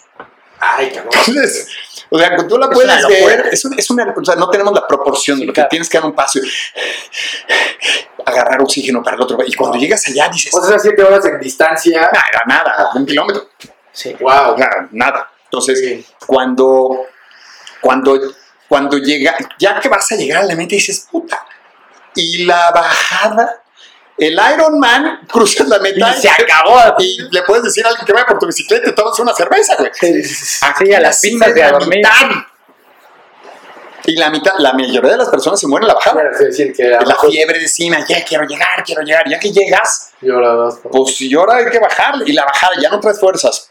Ya no traes, ya, o sea, no, traes quieres cargar agua, entonces cargas que dos par de litros de agua y ya te los atamas, tú ya tampoco tienes agua, tú te tienes que aventar y allá no es que sudes, pero por la transpiración puedes sudar medio litro de, de agua por hora. Entonces estás deshidratadísimo. Yo perdí 14 kilos de músculo. 14. Te, te- te- te voy a enseñar fotos para que Ah, vean lo, sí, lo sí, que sí, es. las vamos a poner ahí. Gráficas. Pero se falta la bajada. No manches, yo estaba muerto, muerto lo que sí. Y bajando, este, bueno, yo soy muy cuidadoso con mi equipo, trato de llevar lo mejor que se pueda para no arriesgarle, o sea, ahí sí no, hay, no, no escatimas. Mis gogles que usaba ya en muchas montañas, primero se me habían congelado uno en la Antártida, sabía lo que era, había conseguido unos que no se empañaban por un sistema, pero no contaba con la astucia y nunca había usado oxígeno. Entonces, si alguien quiere subir el Everest, primero usen una que lleven oxígeno, aprendan. Yo me la aventé sin saber, y a la hora de exhalar haces una nube de humo, entonces una nube de agua, entonces se, se- se impregna, se empaña el, los gogles y, el, em- y al 40 bajo cero se congela. Congela. Entonces un gogle congelado ya valió queso, ya no ves. Me cambié de gogle, se volvió a empañar. Me cambié de lente, aún así, y yo, yo tenía otra cosa que no se sabe, y creo que ya se empieza a ver, si tú tienes eh, eh, operación láser de presbicia, tienes tendencia a tener, a que te quedes ciego, a que le pasó, inclusive, si ven la película El Cowboy, se queda Ah, ciego. Mi compañero se quedó ciego, yo me quedé ciego, o sea, es algo, bueno, yo me quedé 100% ciego, bueno, 100% ciego ahorita les voy a decir. Entonces, eh, lo que hacía con los dentes congelados era levantarlos, porque hay partes donde vas con los puros puntitas de crampones, hay partes complicadas, entonces te levantas los, los gogles, ves dónde vas a poner los pies, te los vuelves a bajar.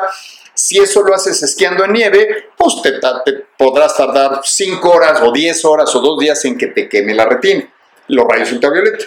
No hay atmósfera, entonces el reflejo de la nieve es mucho más rápido, estamos hablando de minutos o de horas. Entonces se me estaban haciendo úlceras que yo no sabía, porque te levantas, no sientes, o sea, tú no Sí. te das cuenta. Cuando entro al campamento base a, de, a C3, y mi cuerpo dijo, ay, ya estás aquí, con permiso, tienes quemados los ojos, no los vuelves a abrir. O sea, me dio, se juntaron las úlceras, uno de los dolores más espantosos que tienen mi vida, de cuenta que te echan arena y te, y te, te talla Como lija. Como lija. ¿eh? Y eso es lo que pasa. O sea, entonces me meto y empiezo a gritar. Mis compañeros dijeron, ay, güey, ¿qué le pasó a este cual? Les digo, "Es- me está quemando, me está quemando. Inclusive me vendé, eh, me puse una venda en los ojos porque me quemaba la luz que se, que, que- que- que- se atravesaba. Ellos pues estaban preparándose, no sé, habremos llegado 4 o 5 de la tarde, ellos ya debieron de haber estado comiendo, preparando algo para, para Sí, salir después. Cuando entramos, era una tienda campaña de dos, que estábamos durmiendo cuatro y estábamos seis con equipo y con todo. O sea, era, una- era un, era este, Sodoma y Gomorra. O sea, era un desastre esa tienda de campaña. Era un agolponamiento de personas, no, no, no podías moverte. Y estos cuates querían salir. Uno de ellos aparentemente ya no iba a salir, estaba muy cansado. El otro, Jorge Hermosillo, mi respeto, seguramente puede, es una gente siempre es más fuerte que yo. Eh, hubiera podido, pero por las circunstancias estábamos ahí, nadie podía, nadie podía hacer nada. Yo me hinqué, yo ya no, yo, haz de cuenta, me quedé ciego, sordo, mudo. Yo ya nada más lloraba, yo me daba pena de que le estaba estorbando a mis compañeros y ya no podía hacer nada y ya no podía ver y ya no podía hacer nada. O sea, mis Y siervas el dolor seguía. no, hombre, el dolor, yo rezaba porque al otro día yo ya no podía hacer nada. Entonces, porque al otro día pudiera abrir los ojos para poder bajar. Ciego te vayas. En ese momento, los, los Jorges hablan al campamento base por radio y dicen, Luis, ¿está ciego? Este, lo más seguro es que no baje. Y eso lo pasan al campamento a, a México. Y sale la noticia en internet que uno de los mexicanos estaba ciego, que lo más seguro es que se iba a morir lo lee mi exnovia, le llame a mi hijo y mi hijo se entera que me voy a... Bueno, dice, no sé, Sí, entonces habla lo que dice un mexicano. ¿Cuántos años tenía tu hijo ahí? híjoles, este, die- eh, 17, 18 años. Entonces, puta, esto no- no- nunca lo voy a platicar así, y yo, quién sabe si lo vuelvo a platicar. Le, ¿cómo se llama? Le cae el, habla y dice, sí, es tu papá. Más seguro es que. Y yo no sé, yo traía teléfono satelital cuando me quedé ciego, dije, ¿para qué les aviso, güey? O sea, si me muero, me muero. Y si no me muevo, ¿para qué los preocupo? Guarda el radio, güey. O sea, nada, na- yo no sabía que nadie sabía que yo me estaba quedando ciego. En ese momento, con las conexiones, se movió eh, cadenas de oración. Y este cuate conocía al, al que estuvo de ProMéxico, embajador de China, trataron y nadie te puede rescatar. O sea, no hay helicóptero que llegue, llega a 5.000 metros, usted a 8.300 metros, no hay forma. Y no hay rescates. Por allá, una de las cosas que yo sabía es que no había rescates. Pero me dijo, no, ¿Te bajas tú o no te bajas, no? Exactamente, entonces trató de, y aparte te cuesta 15 mil dólares y te cuesta, no, 15 mil dólares, la lana, o 50 mil dólares, Sí, pero son 14 personas y organizar, y todo el mundo está en lo suyo, entonces no es fácil organizar un rescate, un rescate que ahí están prohibidos. Por el otro lado todavía son, son así de dramáticos como los ven en la tele, entonces yo dije, o bajo, bajo, punto. Al otro día, en la- a las 7 de la mañana, yo todavía estaba temblando de frío, por supuesto que no dormí, me dolía todo, no, eh, ya, ya llevaba de C2 a C3, 6 horas. De C3, do- dormitas 4 horas. Luego, 24 horas de subir y bajar. 24 horas más, más otras 8, lleva 36 horas sin tomar agua, sin comer, sin nada. Y de ahí me faltaban otras 14 horas sin, hacer, sin poder comer para, para bajar. Dije, la madre, ya no tengo fuerzas. Salimos, empezamos a bajar. Yo, ah, me levanto. Dije, déjenme dormir una hora, dejen que pegue el sol, por lo no, no, ya, vámonos, vámonos. No, no te puedes ni, ni amarrar las agujetas. Híjoles, era la parte de los ciegos, pero bueno, voy a, voy a hacerlo más rápido. No, no, sí, No, Este, me, me visten, o sea, me ponen las botas, me amarran las agujetas. Ahí todavía cero, cero, Yo era, no, no, nada, c- Sí. cero, no. Es que traté de abrir los ojos con los dedos. O sea, mi desesperación era, abre los ojos, güey. O sea, aunque te duela. No pude. O sea, era más el dolor. O sea, el cuerpo se protege. pues, sí, no pude los ojos. no te deja. Lo que hice es me vendé porque me ardían. Ya no tenía la capacidad de el, el armarte con arnés. No, me agarré de la cuerda fija para atrás y baja. Y la, la- mis amigos empezaron a, a levantar el campamento. Ellos sí, ya no podía ayudar. Agarraron el campamento, lo levantaron y empezamos a bajar con, con Jambu Sherpa. Jambu fue el que me bajó, pero la ayuda que te da es, él va en la cuerda fija a 10 metros o a 30 pies y lo que puede hacer, yo voy abajo, él va, él va arriba y lo que la ayuda era jalar la cuerda para donde él creía que yo ponía poner los pies. Punto, o sea, no te toca, no te ayuda, no te Sí, carga. es que Entonces tú confiar a ciegas en él, o sea, literal, O sea, así, sí, ¿no? literal. O sea, Por eso digo que él, él de confianza, de confianza ciega, güey. Entonces, paz, paz, y si había un hoyo, rájale. Y si había una piedra, rájale. Me esguicé las dos rodillas, me rompí cuatro costillas en, la- en las caídas que me di, y no puedes hacer nada. Y párate y sigue. Una de Y las en la cabeza que traías a tu hijo 100%. no, dije, voy a... Ah, justamente, qué bueno que dijiste eso, porque cuando estaba en el peor momento de dolor y que yo no podía, que estaba, dije, a ver, Luis, enjoy it. O sea, embrace it. Em- No, no enjoy it, embrace it. Ya no te quejes, güey. Punto. O sea, olvídate del dolor. Te va a doler otras 20 horas. Entonces, do whatever you need to do. Pero ya no te quejes. Piensa en otra cosa, reza, pero ya el dolor ya no era aún. Me dolía, pero ya mi mente no estaba ahí. Estaba en regresar, que no tenía el derecho de dejar huérfano a mi hijo. Punto. Entonces, era baja, baja, de repente hasta chusco, este, cuando me caí, me, me caí, me torcí una rodilla, luego me caí, y dije, puta, ahora ciego y cojo, no manches, o sea, me contaba chistes solo, y en una de esas había una grieta, como de medio metro, un metro, y, y- y me dice, grieta, le digo, ¿dónde? Enfrente, ¿y qué? Brinca, ¿cómo? ¿Dónde? ¿Cuándo? ¿Cómo que brinca, güey? O sea, ¿para dónde? Yo quería estirar la pierna, me no brinca, no, ¿cómo que brinca? O sea, bueno, o sea, describir con un ciego está.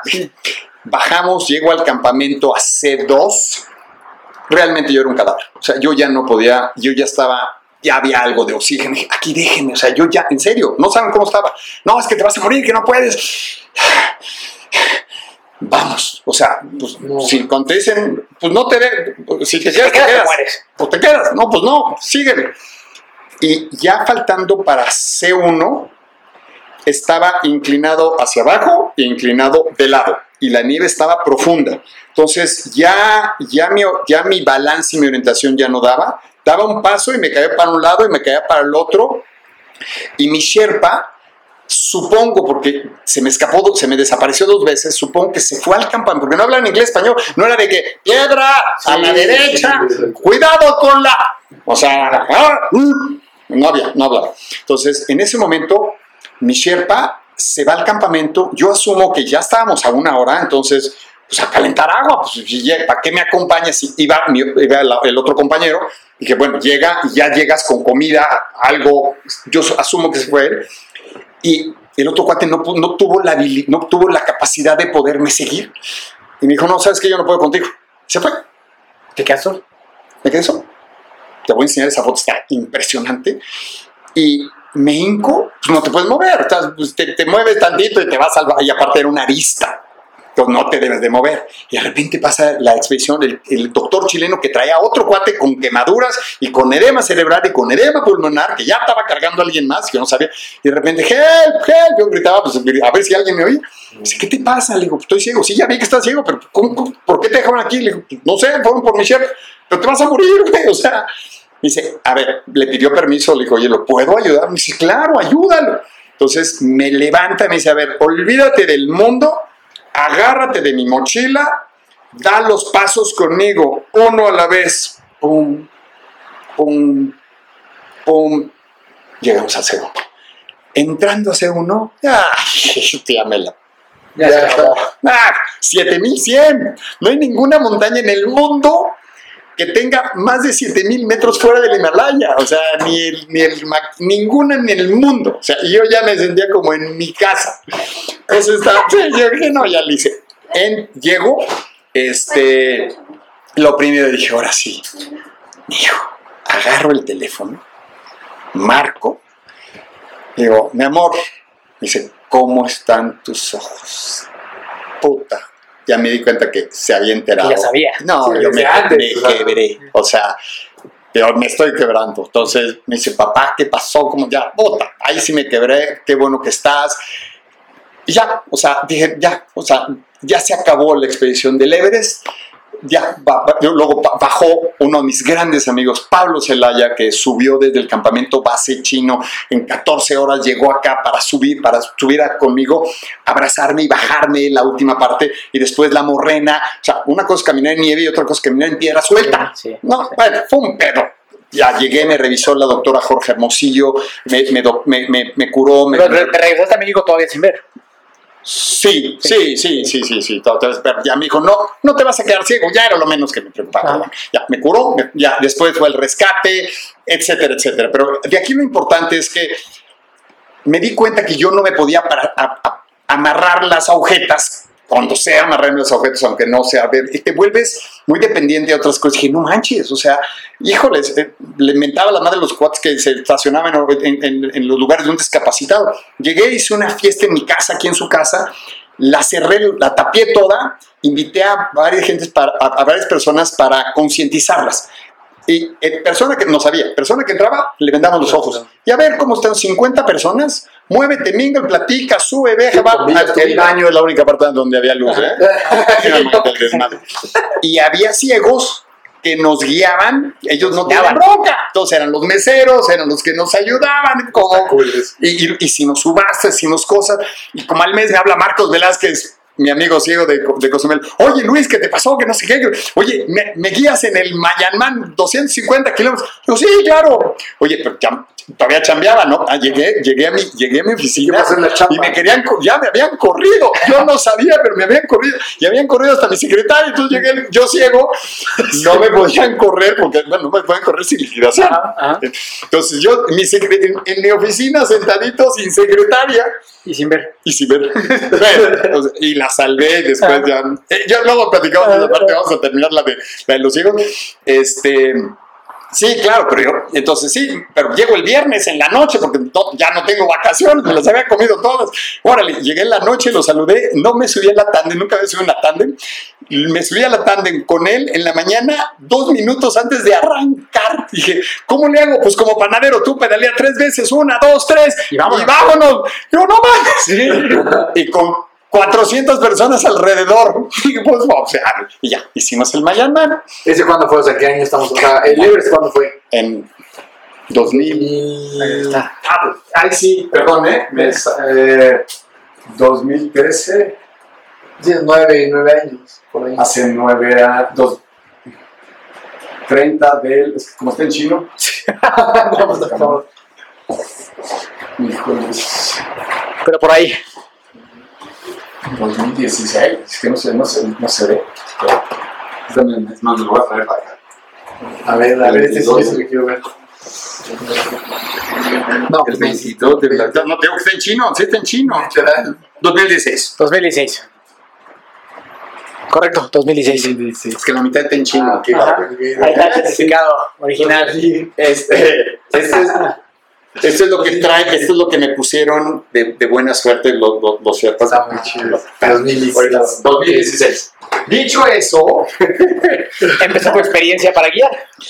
este, de ahí ya lo guié y como a los seis meses, oye, me guías en el Ironman de Cozumel, y digo, ¡várale, vamos! Sin haber nadado nunca, sin haber corrido nunca, nos aventamos un Ironman.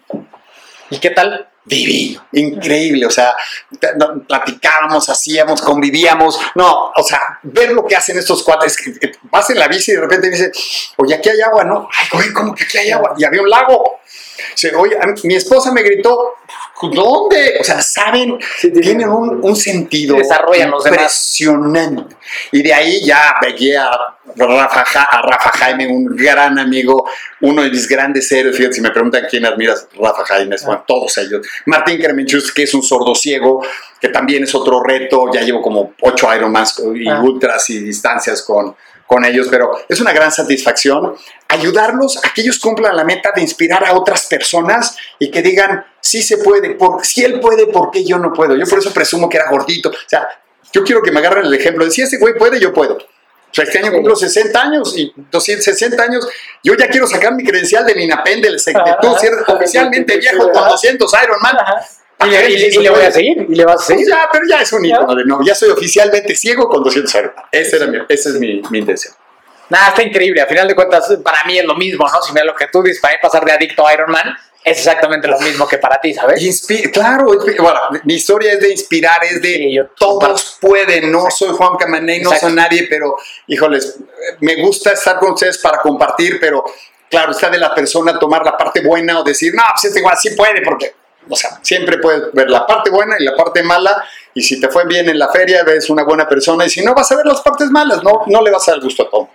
Estoy totalmente de acuerdo. Y, y después de esto, o sea, ya al día de hoy, Luis, ¿qué sigue? O sea, porque también, ¿qué, qué, qué opinas tú de la palabra suficiente? ¿Qué te hace pensar? Enough is enough. Suficiente.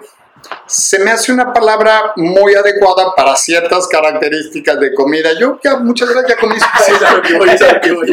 este, híjoles, pues, pero fuera de eso, pues no, eh, suficiente. Pues no sé, para, ni, para decirle a alguien que hasta ahí Exacto. podías más, pero con eso está bien. Eso es lo que, o sea, tú, tú, tú visualizas un suficiente, por ejemplo, en la parte deportiva, o, o, o qué, qué- o sea, ¿qué ves de a partir que usted decía, no estás por cumplir 60, qué ves de aquí en adelante? ¿Qué es lo que visualizas? ¿Te digo, la, te digo las que se me ocurren? O, o sea, Sí, dale, dale, dale. No sé si el puerco aguante, pero me encantaría cruzar de Asia a Europa, de Europa a África, me gustaría dar la vuelta a Nueva York nadando, me gustaría este, cruzar el Canal de la Mancha, hacer la, este, lo- los, los tres mares más importantes, que la, la Catalina también. Este, después ya, ya hice las montañas, ya hice los Ironman, ya hice las nadadas. Pues ahora los desiertos, ¿no? Pues el de Sahara, este, eh, ¿cómo se llama? Otros desiertos, Atacama. Oye, pues ahora los maratones icónicos, pues el, cana- ¿cómo se llama? Eh, la muralla china. Pues seguir haciendo locuras mientras se pueda. Y yo creo que el Ironman sí va a ser parte de mi vida Siempre. toda la vida, espero, o toda mi vida viable. Yo quiero no tener más cantidad de vida, sino más calidad de vida. No me gustaría que me cambiaran el pañal, me gustaría... Algo que dije hace 100, hace 200 Ironmans, dije, que quiero, bueno, hace 150 años más, dije, quiero ser la persona de mayor edad en una reunión. Eso lo hice hace, lo dije hace 30 años y todavía quiero llegar, pero me falta por lo menos 15, 20 años. Ya abrieron la categoría 85-90. Sí, sí, sí. Hombres y mujeres. Vamos a llegar bien a esa. No sé, pero bueno. O sea, recuerda que sí, o sea, sí es posible que, que esa Es posible, ya lo hay, Claro. se puede, pero digo, ya tengo cuatro cirugías de rodilla, varias de espalda, de, perdón, de columna, de rodilla, de espalda, de hombro, de... Vamos a ver. Y ahora un poquito justo eso, o sea, pero a nivel chamba, a nivel profesional, porque justamente ahorita mencionabas eso, siendo que mucha gente cree como que Luis solo hace Ironman todo el día, todos los días de su vida, pero hay una parte también de, de emprendimiento ejecutiva muy, muy importante en tu vida. Esa parte, ¿cómo la visualizas? Mira, eh, nunca he des- explotado ni platicado esa parte porque desgraciadamente en México es... eh, no es seguro, no es bueno, no es no, no se ve bien, hay más envidia. Si es deporte, igual, ay, es que para todo Sí, fútbol. Sí. Si es, de- si es empresa, híjoles, solo con tu círculo de amigos. Pertenezco a los CEO Vistas, a varios grupos de empresarios donde ahí sí so- hacemos foro. Pero, por ejemplo, cosas interesantes, después de, de que me rodeé de ingeniero, eh, y, y trabajé en, en- es- en esa, en esa empresa, llegó una de fabricación de tanques de combustible, pero no había máquinas para comprar para poder hacer tanques de combustible. Entonces, yo diseñé todas las máquinas de soldar tanques de combustible de, de aluminio que hoy por hoy todavía siguen trabajando y que no la han podido sustituir con un robot de 10 millones de dólares. Y me dice, los socios me dijeron, oye, pues que así deberíamos de usar este tipo de tecnología costo-beneficio, porque te dicen, oye, vamos a sustituir esa máquina que usa dos personas por un robot que utiliza una y te va a costar 5 millones de dólares. A ver, ¿cuándo vas a amortizar un mexicano? Y cuando la industria automotriz es una industria sui generis en la parte de utilidad, normalmente tienes el 30, el 15, el 20, el 10 de utilidades. En la industria automotriz, por los volúmenes, por la certeza, por todo lo que tú, por todo lo que tú quieras, te, te hace, te revisan una estructura de, costos y va- de costos y vamos a decir que te dejan ganar el 3%. El 3%, si tú tienes un error con eso, te lo comes con un pan y si tú le paras cualquier planta de, a BMW, a Mercedes-Benz, por ejemplo, con los componentes que nosotros hacíamos, solo se hacía nuestra planta a nivel mundial. Si se nos quemaba nuestra planta, se paraba la producción de todos los BMW X3, X5, X6 del mundo. Y todos los camiones del mundo de Mercedes-Benz, de, de, de. Entonces, nos tenemos que ganar más confianza. Ahora, dicho eso es, ¿cómo les para ganar lana? Nadie puede vivir con el 3%. A ver, señores, por ejemplo, era en vez del tiempo extra.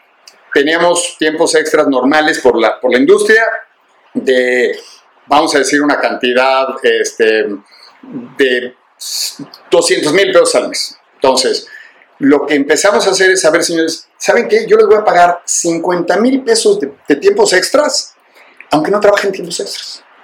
De ahí para arriba ya va- los vamos a pagar. Entonces, la gente ya prefería irse a su casa, llevarse ese dinero, que seguir trabajando y ganar un poco más. Y también, si, si una área, eh, esto era parejo, entonces, si una área gastaba el tiempo extra, al otro no le pagábamos más. Entonces, una área cuidaba a la otra área de que para que nos les tocara esa, eso, y todo el mundo trabajaba menos, ganaba más. Dije, oye, esto sí, por ejemplo, cero accidentes. Claro, ninguna empresa quiere tener accidentes, aparte baja seguro social, tienes una serie de cosas. Y pusimos una, un, un bono muy, muy, muy fuerte si hubiera cero incidentes y accidentes. Llevábamos, nuestra empresa llevaba 30 años, nunca habíamos podido tener un año de cero accidentes, pero cuando pusimos, cuando le pusimos un bono, ¿qué creen? Se lo A los dos años se acabaron los accidentes.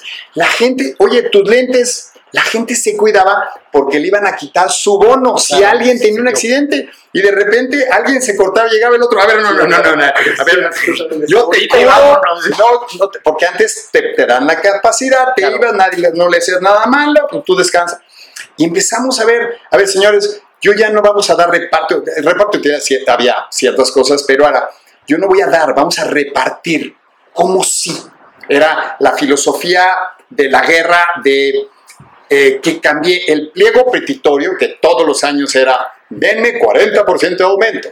te ofrezco medio por ciento de aumento y empiezan las broncas y tú ya te regresas por acá y hay cosas. Entonces les dijeron, a ver, señores, vamos a cambiar el pliego petitorio por pliego ofrecitorio. Y miran, Sí, claro. voy a sacar esta productividad, voy a hacer esto en este campo, voy a hacer esto. Si tú me das eso, yo te doy esto. Entonces veían, la, la, eh, vamos a subir el sueldo, eh, eh, sí, la- la- este, el salario mínimo normal, si la industria subió 3, vamos a subir 3.5 para, para ayudar.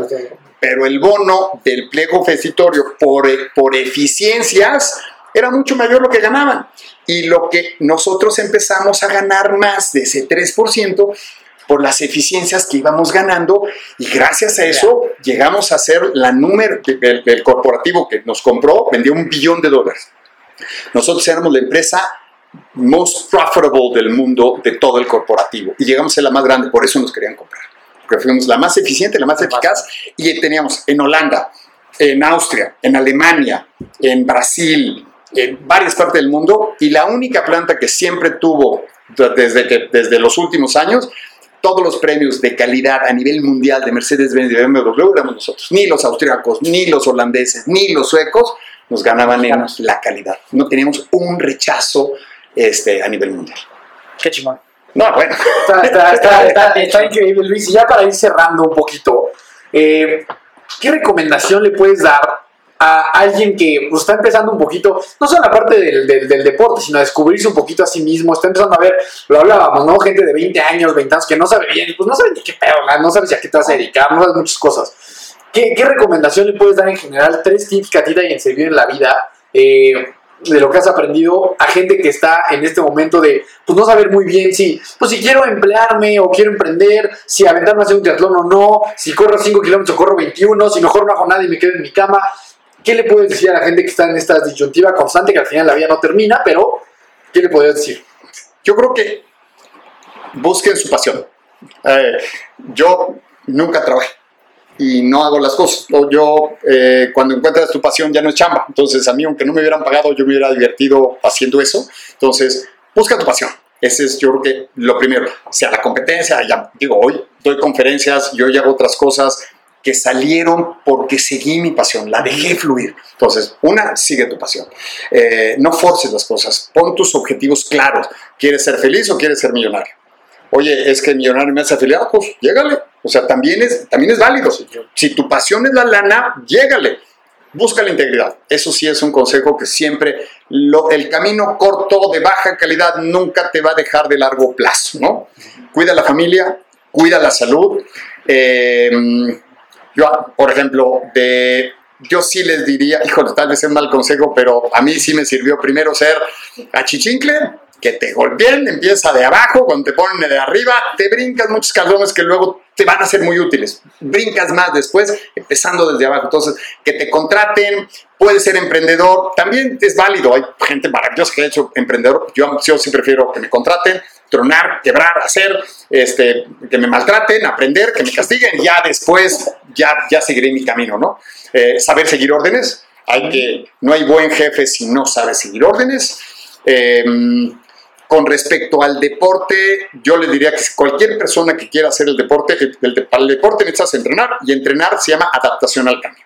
Entonces, si tú quieres hoy por hoy llegar a ser un Ironman, tienes que adaptar cuerpo, mente, agenda. Entonces, si mañana agenda. quieres decir, voy a correr 10 kilómetros diarios, a ver, güey, si trabajas de, desde las 7 de la mañana, ¿cómo, ¿a quién le vas a quitarme una hora de tu tiempo? Entonces, si empiezas con 10 minutos, vas viendo cómo 15 minutos, empieza los baby steps que, con, el, con, la, con, la, visión que quieres, pero con los baby steps para, para llegar a hacerlo. Entonces, muy poco a poco y a la edad que sea, sí se recomiendo un examen de primero completo físico.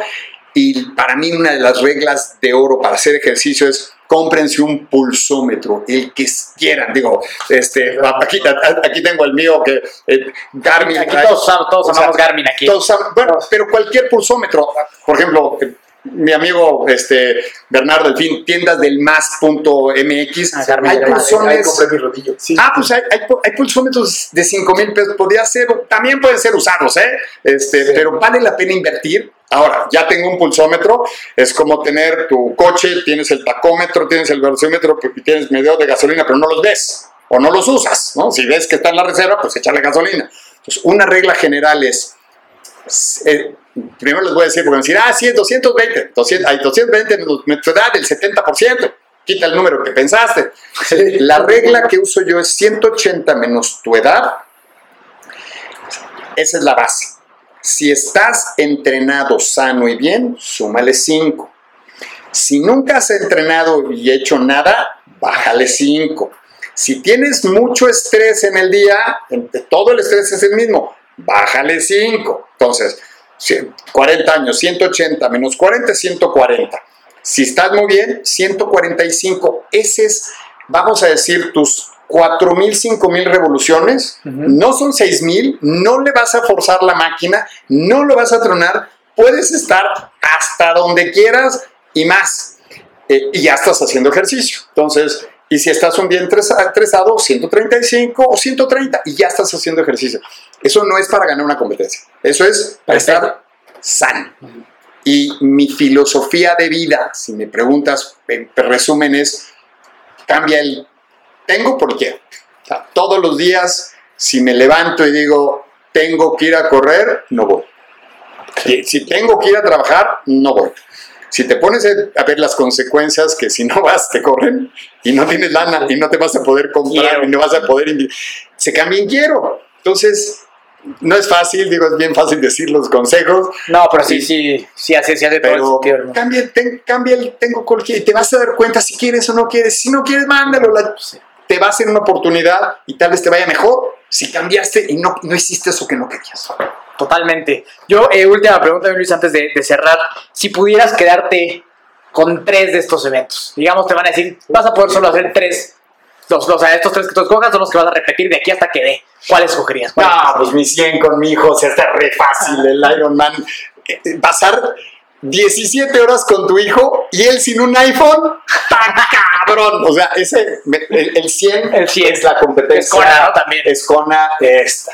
Este es el 100. Ese es mi 100. Su 100. ¿Tu, tu hijo mi ha hecho más 100. Ironman después de ese? No, Pues si sí, hago el no, 200 con él, sería Ah. su 2 y mi 200, qué Ah, chulada, ¿no? Ya lo, ya lo dejo, el pobre. Ya. No, yo decía ese Lake Biwa, Lake Biwa, Biwa, híjole, Japón, ah. Jeju, espectacular. Aparte, había una cosa que era homestay. Ajá. Yo me quedé en la casa de los japoneses, veía como Japón, o sea, viviste oye, la cultura. no, no, no, increíble, ese me, me encantó. Este, bueno, y al más, bon- más bonito, mi preferido, se me dice Cozumel. No. Nada, espectacular. La gente, La la gente. cuando va, ah, bueno, pues ya lo viviste. sí, sí, no, sí, sí. no, no, no, increíble. Yo creo que son de, de los tres más bonitos. Bueno, con, digo, con, la es Francis, con, con es Kona, pero lo, lo metemos como cuarto, ¿no? Como comodín. Sí, sí. Pero esos son los, son los. Sí, es uno que sin duda yo, yo voy a tener que hacer en algún momento. Te acompaño. Que Vamos, vamos, vamos vamos, vamos vamos, vamos vamos a estar. estar nosotros en el 73 este año, pero ya. Está más duro el 73 que el full. ¿Por qué? Por la temperatura, Sí, aire, la- calor, la- te vas a correr. Te- ¿En serio? Yo, si haces el 73, haces el- te lo El haces más. 73 ya lo hice el año pasado Además, te- y ahorita lo hacer otra vez. Te- te- enfrente de las cámaras, te lo apuesto. La- eh, si me aceptas la apuesta, si te inscribes en el Ironman de Cozumel y no lo acabas yo, y lo empiezas, yo te lo pago. El que sea, de este año al otro. El que sea. Sí. Va, va, ya estamos. Apuesta, güey. Para el Pero tienes que empezar El 2023. cuando quieras. Sí. Ahí está la Ahí. Luis, Ahí está. tú vas a ir todos los años, ¿no? Ahí está la apuesta ya grabada. 2023 nos vamos los tres a Cozumel. Órale, pues, pues, Los cuatro, porque voy a llegar a algún- ciego. Listo. Ah, pues toda madre, los cuatro. Y ahora sí, Luis, la, esta es la, la- la penúltima, ahora sí, ya para, para terminar. Este, tú cuando llegas ya a dormir, llega la noche, tienes que dormir. ¿Cuál es la sensación que predomina en, en ti? ¿Tienes, ¿Tienes felicidad?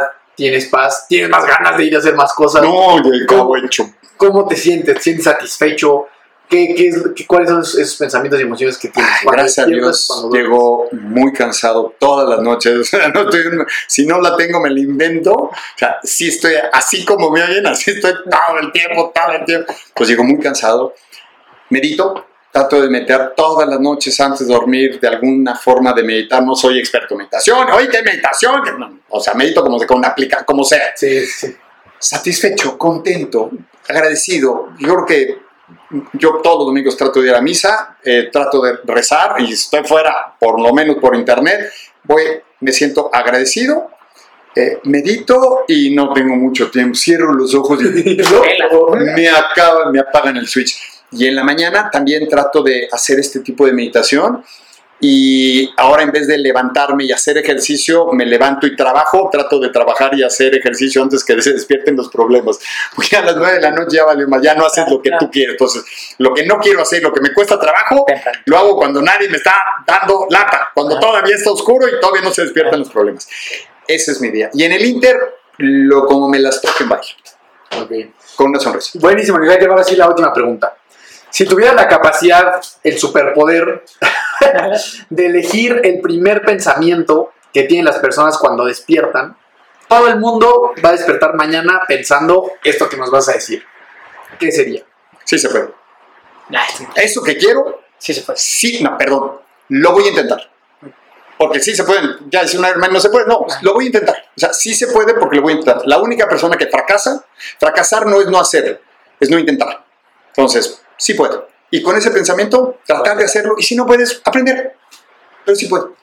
Voy a Buenísimo, intentarlo. Luis. Está excelente, Milis. ¿Dónde te puede seguir la gente ahora sí? ¿Dónde te siguen? ¿Dónde puedes seguir todas tus aventuras? ¿Dónde te buscan? ¿Dónde se ponen en contacto contigo? ¿Qué show? Las patoaventuras, pues en cualquier hermano me persiguen y si me alcanzan me dan una, un, un whisky. no, mi red social, ah, bueno, también me gusta el, dis- el, el, el, el buceo, yo buceo con tiburón, hay muchas cosas que podemos platicar. Eh, Parte 2, parte 2. Parte dos, parte dos, hay, mu- hay muchas, hay muchas cosas que podemos decir. Este, Instagram, Luis Álvarez Iron Man, para variar. Facebook, Luis Álvarez Iron Man o Luis Álvarez. Puta, o Luis Álvarez Zone, creo que es Luis Álvarez Zone. Este, de Luis Álvarez Luis Iron Álvarez Man. Ya, ya. Y no tengo ningún tatuaje, lo traigo por dentro. Tatúatelo, pues ya que, ya ahorita. Ya, ya, ya. De tratar 100 Iron Man. 160 y pico, ¿no? 186. 186. 186. Oye, an- antes, antes, ¿y Challenge y otras marcas también has hecho? Sí, o- sí, he hecho un par de challenge, he hecho algunas otras cosas, pero ya estoy tratando de llamarte como, como que para qué, o sea, para qué, si te vas, si te quieres comprar un Porsche, pues si quieres, pues cómprate el Porsche y no te encuentres que se parece al Porsche. Sí, exacto. Sí. Nada, pero no, muy divertido, es más, se los recomiendo, son, es de muy de familia, el, el de Rod, si pueden El ir a Rod, es espectacular, pero cada quien, si, si puedo, lo, los voy a volver a hacer, ¿eh? Son- es, es más familia. Sí. El, el Iron Man es más trademark y el otro Sí. es más familia, pero pues inventaron la marca. Los dos jalan. Nada más, inventaron la marca. Punto. Totalmente de acuerdo.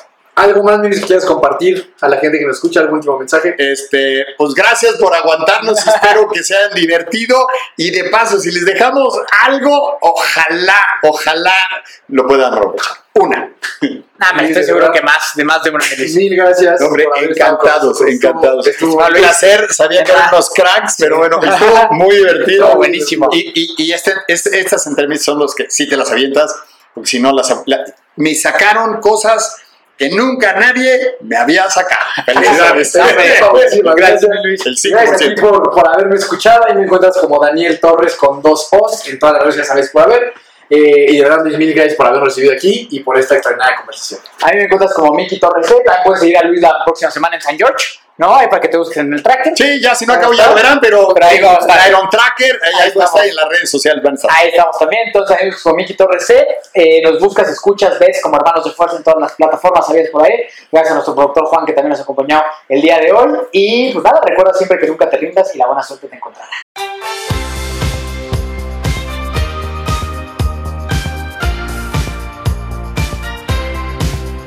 Na na na na na na na na.